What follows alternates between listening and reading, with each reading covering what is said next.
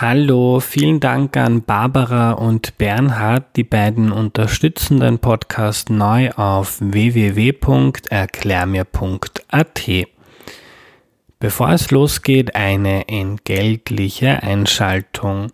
Auf Audible gibt es jetzt die zweite Staffel der Übergangsmanagerin. Für diesen unschönen Job, nämlich Tote per App ins Jenseits zu befördern, gibt es ein technisches Update. Das Tablet, mit dem die UbergangsmanagerInnen arbeiten, hängt sich dann aber ständig auf. Fine, die den Job notgedrungen macht, trifft es besonders hart. Die meisten Toten wollen sie nicht ernst nehmen. Der Tod, eine Frau? Sie trifft unter anderem auf einen frauenverachtenden Bestatter und einen liebeskranken Stalker, da heißt es für Fine Augen zu und durch. Die Übergangsmanagerin jetzt nur bei Audible. Hallo, ich bin der Andreas und das ist Erklär mir die Welt, der Podcast, mit dem du die Welt jede Woche ein bisschen besser verstehen sollst. Heute geht es um Krisenintervention und was das überhaupt ist, erklärt uns jetzt gleich Monika Stickler. Hallo. Servus. Hallo liebe Monika, du warst schon einmal zu Gast und hast uns erklärt, worauf wir bei, bei Erster Hilfe schauen sollten. Für all jene, die das nicht gehört haben, stelle ich doch bitte noch einmal kurz vor. Hallo, mein Name ist Monika Stickler, ich bin Mitarbeiterin beim Österreichischen Roten Kreuz ähm, und unter anderem ehrenamtlich in der Krisenintervention tätig. Mhm. Ähm, fangen wir gleich mit dem Begriff an. Was ist das überhaupt?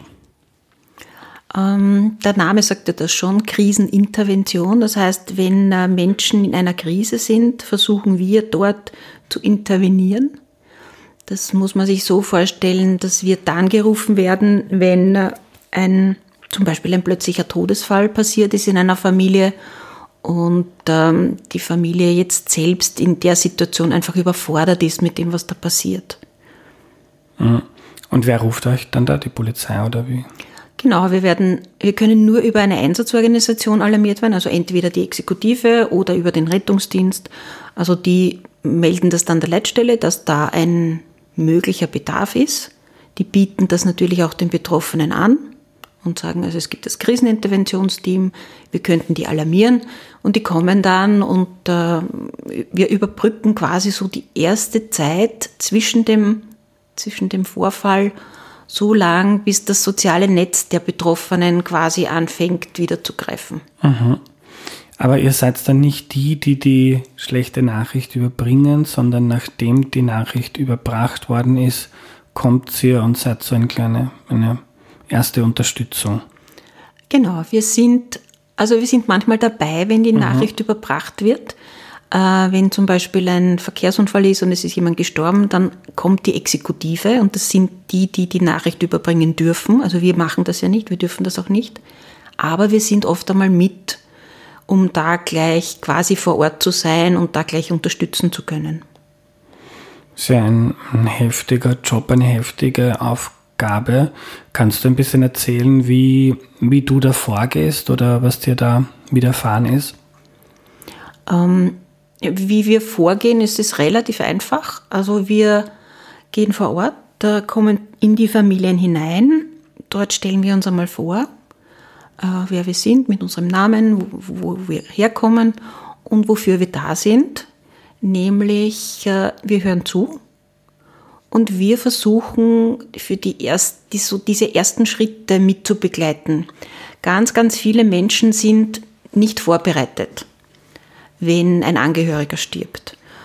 Äh, interessanterweise auch oft dann, wenn diese Angehörigen lange schon krank waren, wird das Thema Sterben oft einmal verdrängt. Und dann fallen die Menschen einfach aus allen Wolken, wenn es dann soweit ist. Und noch, noch mehr trifft das die Menschen, wenn das plötzlich ist. Also unerwartet. Und die haben dann oft keinen, keinen Plan, wie es denn jetzt weitergeht. Was müssen sie denn jetzt tun? Mhm. Wer muss da angerufen werden? Wer, wer bestellt die Bestattung? Was brauche ich da für Dinge mit? Wo muss ich denn überall anrufen?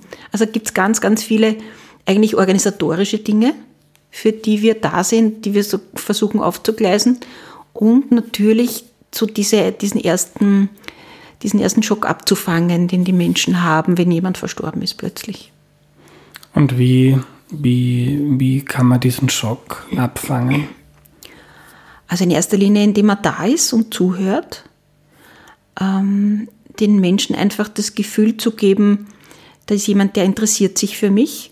Und es kommt dann ganz automatisch eigentlich, dass die dann erzählen, wie denn der war, der verstorben ist oder die, die Person, die da verstorben ist oder was da passiert ist oder wenn er lange krank war, also das, wie, er gepflegt wurde oder ähnliches. Und über diese Erzählungen kann man die Menschen dann quasi wieder ein bisschen zurückholen. Manchmal reicht schon zu sagen, okay, machen Sie uns einmal eine Tasse Tee. Einfach um dieses, um diesen Schritt in den Alltag wieder zu ermöglichen, aus dieser, aus dieser Wolke oder aus diesem falschen Film, in dem sich manche fühlen. Mhm. Und kann man da so Daumen mal Pi sagen, wie lange du dann da vor Ort bleibst? Nein, also in der Regel machen solche, sind solche Einsätze so drei, vier Stunden lang, ähm, manchmal noch länger, aber da gibt es kein, kein mhm. Sta keinen Standard, weil jeder trauert anders, jeder ist quasi anders aufgestellt mit, mit dem sozialen Netzwerk. Wenn es zum Beispiel, wenn jemand Kinder hat, die weit weg wohnen, dann warten wir halt so lange, bis die da sind. Mhm. Und ist das was Einmaliges oder kommt man dann vielleicht wieder vorbei in einer Woche oder morgen? Also wir als Krisenintervention sind einmalig. Aber es gibt quasi in allen äh, Bundesländern auch Systeme, die eine längerfristige Betreuung ermöglichen. Also da gibt es quasi einen fachlichen Hintergrunddienst, der die Kriseninterventionsmitarbeiter unterstützt und dann gibt es, ähm, so wie zum Beispiel in Wien, die Akutbetreuung Wien, die auch mehrmals kommen können oder das Akutteam in Niederösterreich, die halt dann vier, fünf Mal kommen, wenn es notwendig sein sollte. Mhm. Und das sind dann Psychologen oder Sozialarbeiter? Oder? Ja, das sind meistens Psychologen. Mhm. Ähm, wie, wie, kann man, wie kann man sich die unterschiedlichen Reaktionen auf so schlimme, schlimme Nachrichten vorstellen? Ich war Gott sei Dank noch nie in der Situation, dass ich da involviert war. Ähm, wie reagieren da manche Leute apathisch, manche brechen zusammen, manche, weiß ich nicht, werden vielleicht wütend und schicken dich sofort weg oder? Es ist alles möglich. Mhm. Es ist alles möglich an Reaktionen und es ist auch alles erlaubt. Also nicht zu weinen ist erlaubt und zu weinen ist erlaubt. Zu schreien ist erlaubt oder ganz still zu sein ist erlaubt. Also alles, was halt an Emotionen da ist, das darf sein. Und es ist wirklich extrem unterschiedlich. Manche mhm. sind in dieser ersten Phase extrem gefasst ähm, oder machen dann irgendwelche Dinge wie Wäsche waschen so, so, so Ersatzhandlungen zum Beispiel, mhm. weil das gibt Sicherheit. Äh, und manche sind einfach komplett durch den Wind und kaum ansprechbar und kaum fähig, einfach einen Schluck Wasser zu trinken. Mhm. Und kommt es auch vor, dass die Leute sagen Danke und Tschüss? Ja, mhm. kommt auch vor. Also das ist ja ein Angebot, das wir freiwillig stellen ja. und das natürlich auch nicht angenommen werden kann. Und das ist auch okay. Also wir gehen dorthin und manchmal merkt man schon nach einer Viertel oder halben Stunde, also die sind, die können sich gut selbst unterstützen, die haben keinen Bedarf, dann gehen wir wieder. Also das ist jetzt nichts Ungewöhnliches. Mhm. Ähm, kannst du dich von dem distanzieren oder anders gefragt, wie hält man das selber aus? Ist ja auch irgendwie selber emotional sehr aufwühlend. Das hält man aus im Sinne von, es gehört zu meiner Biografie. Also das ist genauso wie Einsätze im Rettungsdienst, an die ich mich erinnern kann, die schon lange her sind, dies, die, an die ich mich noch wirklich erinnere, als wäre es gestern, aber sie belasten mich nicht. Das ist ein Teil meiner Arbeit, meiner Biografie und das ist okay so. Äh, wir haben natürlich Besprechungen im Team. Äh, wir bekommen Supervision, wenn wir sie brauchen, um diese Dinge einfach auch gut abschließen zu können. Ja. Ähm, wie kann man sich die Ausbildung vorstellen? Also ähm, wie, wie kann man deinen Job kriegen? machen, sagen wir machen. Ja, also beim Roten Kreuz ist es so, dass man also ehrenamtliches Mitglied wird und dann eine Ausbildung bekommt. Das sind äh, vier Wochenenden Theorie.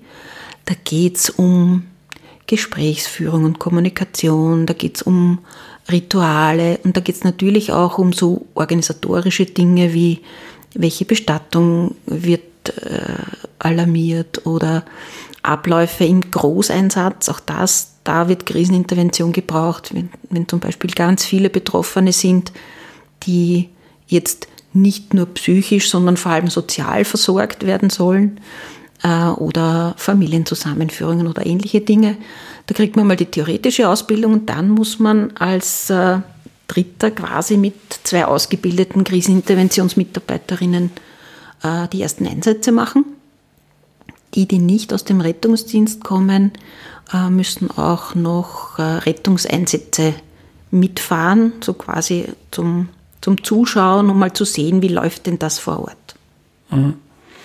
Äh, du hast jetzt vorhin gesagt, so das ist so Teil deiner Biografie, das gehört dazu, belastet aber nicht. Ähm, Gab es auch Momente oder Fälle, wo dich das dann länger beschäftigt hat und du das nicht jetzt so, quasi jetzt gehe ich von der Arbeit heim und denke nicht mehr dran? Ja, natürlich gibt es diese Fälle immer wieder, dass halt Einsätze sind, die sehr, sehr beeindruckend sind, aus unterschiedlichen Gründen. Ne? Also vielleicht war das ein junger Mensch oder es war jemand, den ich gekannt habe oder ähnliche Dinge.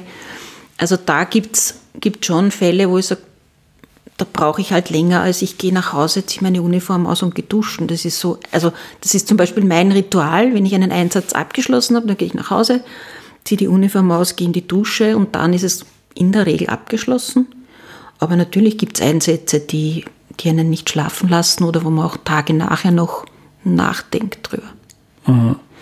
Ähm, was, was zeichnet so Einsätze aus, die dann hängen bleiben? Ja, also ein Einsatz zum Beispiel war ein, ein Suizid eines jungen Mannes. Und das war insofern beeindruckend für mich, als, also es ist ja so, dass wir ähm, die Familie dann in der Regel fragen, ob die sich verabschieden möchten. Ja? Und äh, wir aber uns den Verstorbenen anschauen, um zu schauen, wie schaut denn das aus? Also ist das ist da vielleicht Blut oder ist das irgendwie entstellt, sodass man den, den Angehörigen den Anblick nicht antun möchte? Und der junge Mann, das war so ein friedlicher Gesichtsausdruck. Das war extrem beeindruckend. Und dann, wenn ich die Geschichte höre, dass der schon sehr lange äh, äh, psychisch krank war und die Mutter sich beim Verabschieden dann entschuldigt hat bei ihm, dass es jetzt nicht geschafft hat, ihn am Leben zu erhalten. Also das war eine Situation, ah, da habe ich lang gebraucht, um, um das irgendwie gut abzuschließen. Also es war sehr, sehr berührend. Ja. Und, und dann gibt es auch die Möglichkeit für euch, dass ihr euch dann mal Unterstützung holt, genau. wenn es mal zu genau. Also mhm. normalerweise machen wir das ja so nach dem Einsatz, dass wir das mit der Kollegin oder dem Kollegen, mit dem wir dort waren, äh, mal intern besprechen. Also geht es immer zu zweit? Wir gehen immer zu mhm. zweit. Das ist auch wichtig, weil wir oft einmal nicht wissen, wie viele Leute zu betreuen sind. Und manchmal ist nur einer vor Ort und auf einmal sind zehn in der Türe, weil halt immer wieder Nachbarn oder Freunde oder Verwandte mhm. kommen.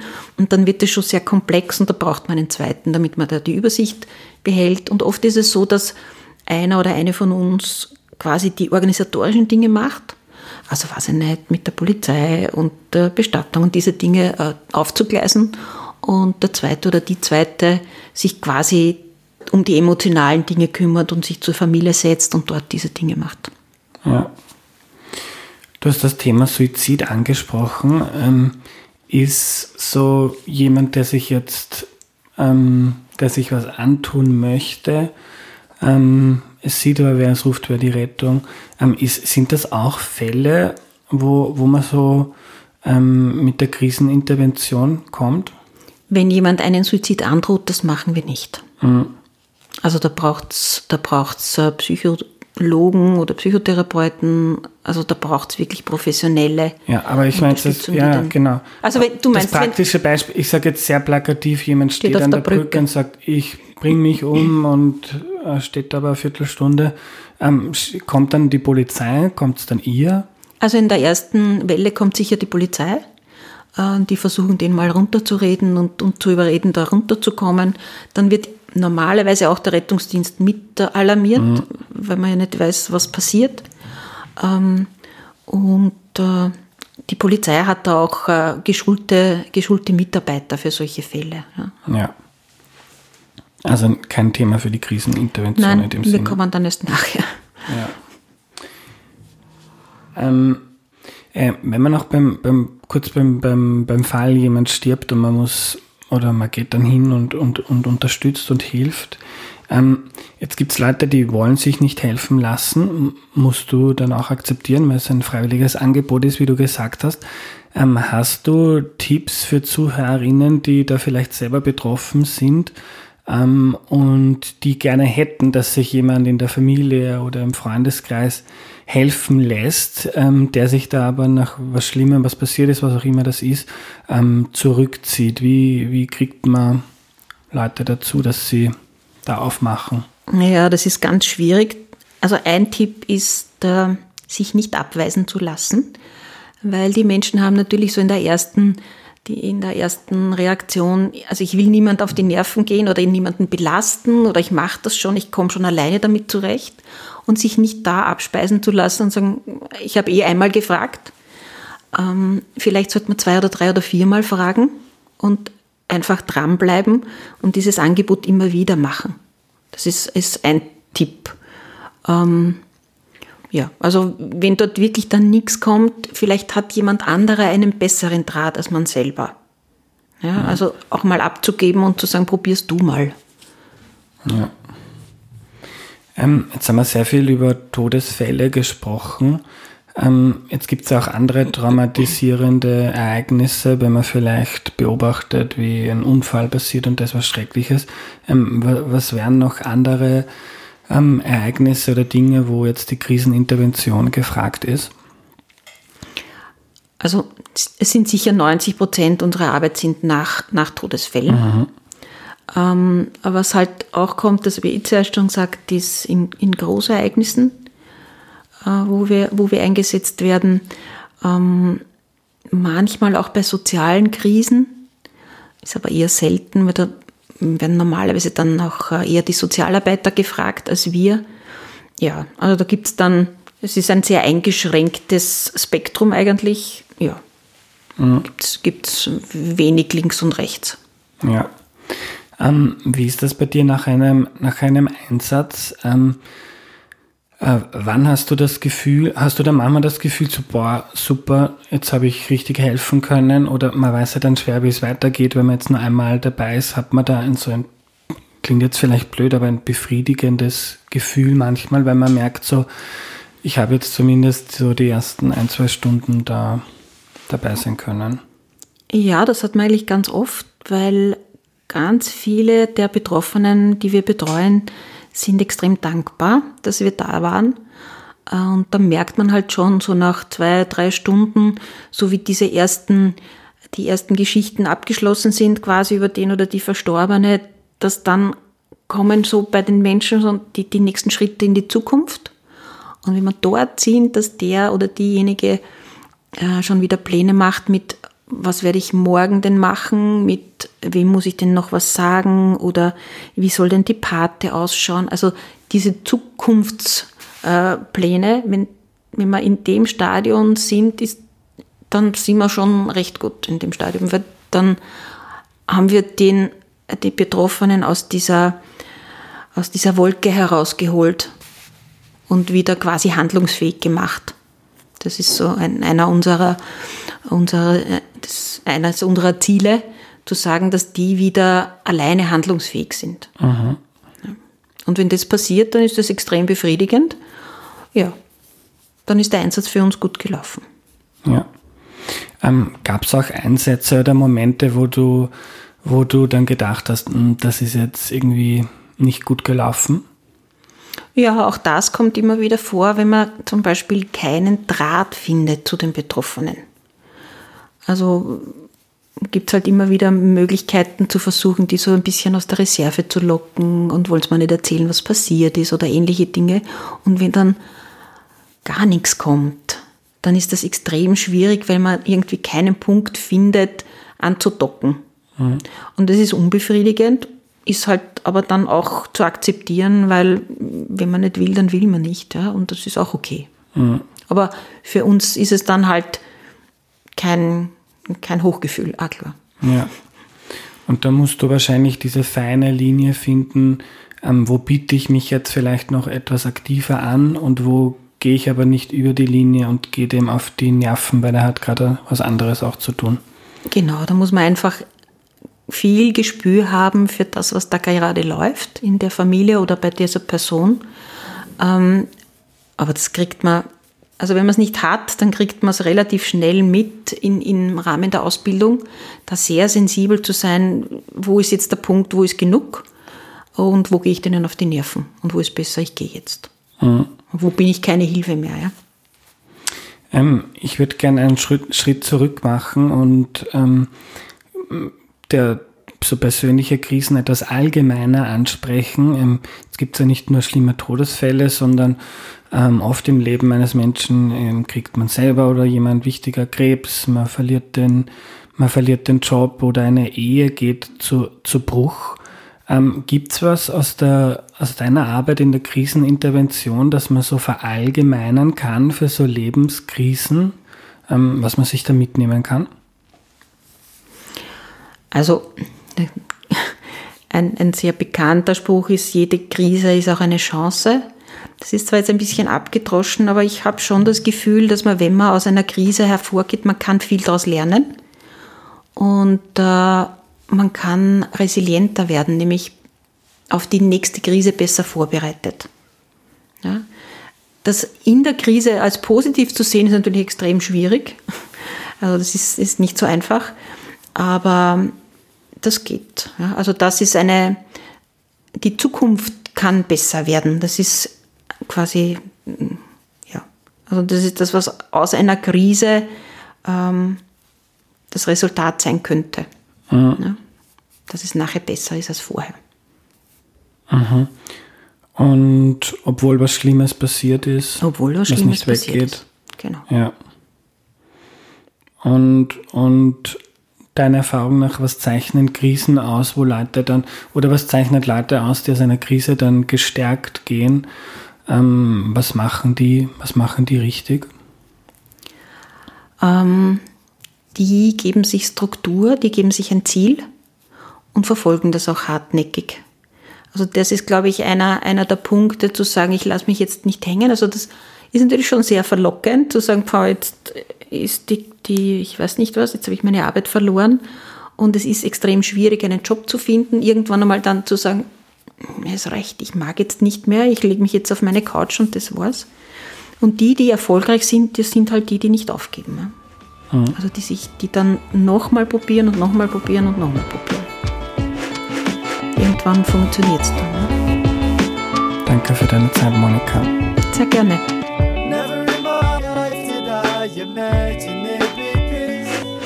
Die Zusammenfassung wird heute gesponsert von Blinkist. Ich fasse hier in Kürze zusammen, was ich gelernt habe. So ähnlich läuft das auch bei Blinkist, einer App, die Sachbücher zusammenfasst und gerade ein neues Audioformat veröffentlicht hat. Das heißt Shortcasts und Shortcasts sind Kernaussagen wichtiger Podcasts in 15 Minuten. Mit dabei beim Launch sind auch zusammengefasste Erklär mir die Welt Folgen. Für euch gibt's 25 20% Rabatt für Blinkist Premium einfach auf blinkist.com slash erklär mir gehen. Das Umlaut A wird mit AE geschrieben. Was nehme ich mir also von der heutigen Folge mit? Den Trick mit der Tasse Tee, den finde ich klasse. Also Monika meinte, oft hilft es Menschen, die unter Schock stehen, um etwas Triviales zu bitten, wie um eine Tasse Tee. Heißes Wasser aufzusetzen ist einfach, es ist Alltag und es bringt einen ins Tun.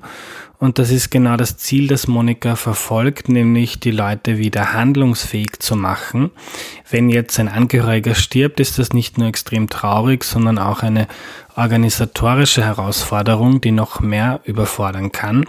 Monika und ihre KollegInnen versuchen da zu helfen und wenn die Leute dann wissen, was sie morgen machen werden, wie die Pate ausschauen soll, wem man Bescheid geben muss und so weiter, dann ist das ein extremer Fortschritt. Das heißt dann nicht, dass es weniger traurig ist, aber vielleicht ein ganz klein wenig weniger überfordernd. Ich finde, Monika hat da einen unfassbar schweren Job, aber ich stelle mir das auch sehr erfüllend vor, wenn man Leuten, die gerade sehr Schwieriges durchmachen, das Leben nur ein ganz klein wenig einfacher machen kann. Das war die heutige Folge. Am Ende noch ein Filmtipp. Ich habe mir vor kurzem Nomadland angeschaut, also Nomadenland auf Deutsch, Nomadland. Das ist ein sechsfach Oscar-nominierter Film, in dem es um eine Frau geht, die nach dem Verlust ihres Jobs als Nomadin in ihrem Van lebt. Sehr berührend und toll gemacht. Das war's. Wenn du Erklär mir die Welt cool findest, unterstütze den Podcast bitte auf www.erklärmir.at. Vielen Dank und bis bald, euer Andreas.